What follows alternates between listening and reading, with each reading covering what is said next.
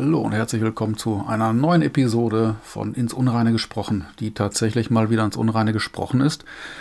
Äh, sonst wäre der Name ja auch falsch. Dinge, die mir heute über den Weg gelaufen sind, beziehungsweise die heute heraus wollen, weil sie mich gerade beschäftigen und ich verstehe es nicht. Deshalb frage ich. Ich frage euch und mich selbst und vielleicht entwickelt sich dann in dem Dialog, im Selbstgespräch etwas.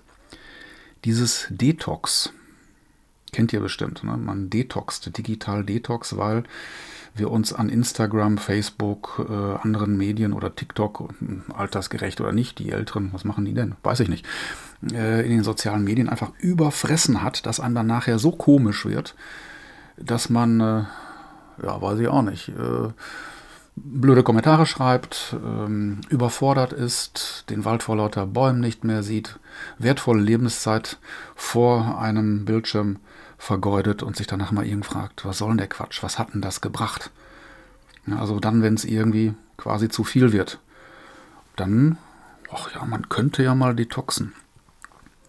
Das heißt, äh, die andere, andere Schiene, dann erstmal gar nichts machen. Also wie im digitalen Zeitalter, Vollgas und Vollbremsung. Ähm, anfuttern mit äh, digitalen Inhalten. Also ich bin jetzt beim Detox, das geht mit Funden und Kalorien oder Kalorien und Funden natürlich auch. Bis man dann irgendwie merkt, boah, der Kopf platzt. Das ist der Fall bei dem digitalen Thema oder News oder wie auch immer. Oder die Gürtelschnalle nicht mehr zugeht. Das wäre dann bei Kalorien und anderen Genuss und vielleicht Rauschmitteln.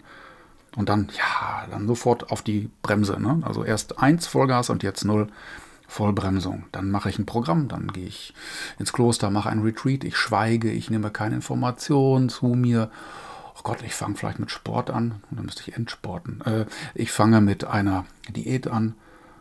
Und dann nachher, irgendwann habe ich damit die Faxen wieder dick und fange wieder von vorne an, weil es schleicht sich ein, irgendwas fehlte. Warum kann ich denn nicht von vornherein oder im Vorhinein sagen, ach, ich äh, halte mich an ein Maß oder ich habe mal festgestellt, welches ein gutes Maß ist. Also nicht Mars, nicht das aus dem Süßwarenregal, Maß. Von in Maßen, von Maßhaltigkeit.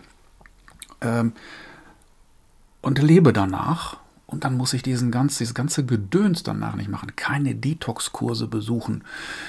Okay, die Übernachtungszahlen in Retreat-Klöstern würden rapide zurückgehen, Wellness würde zurückgehen, weil da gäbe es ja gar nichts mehr zu kurieren. Es wäre ja alles toll. Und es gäbe auch wenig darüber zu berichten, über Abnehmerfolge.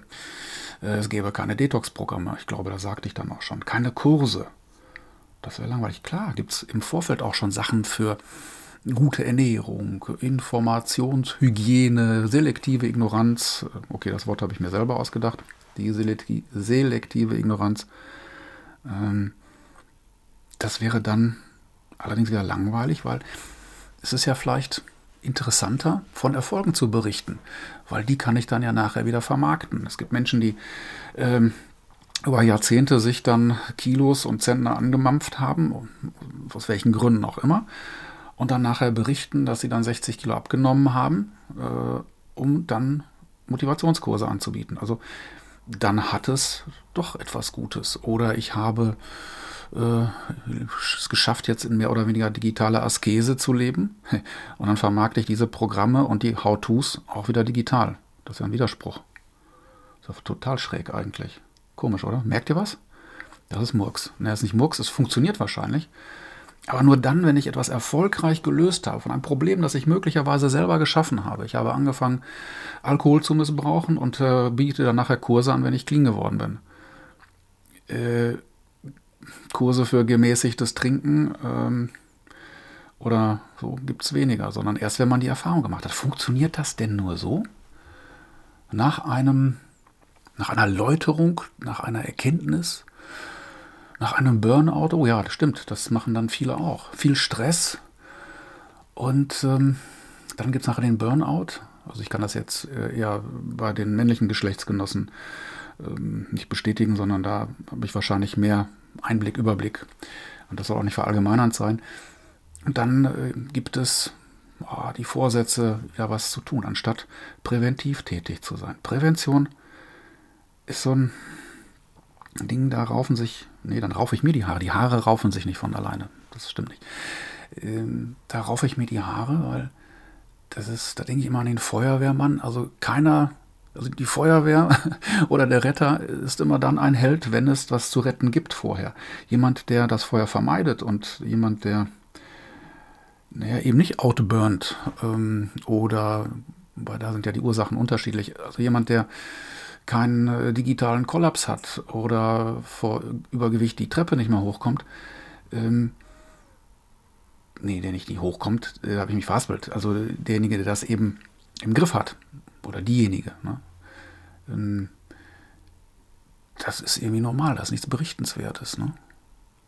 Das ähm, führt ja auch dazu, dass ich dann eher Aufmerksamkeit oder ein Grund für Aufmerksamkeit ist dann eher der, wenn ich etwas bewältigt und geschafft habe und selbst Probleme, die ich vorher mir eingehandelt habe.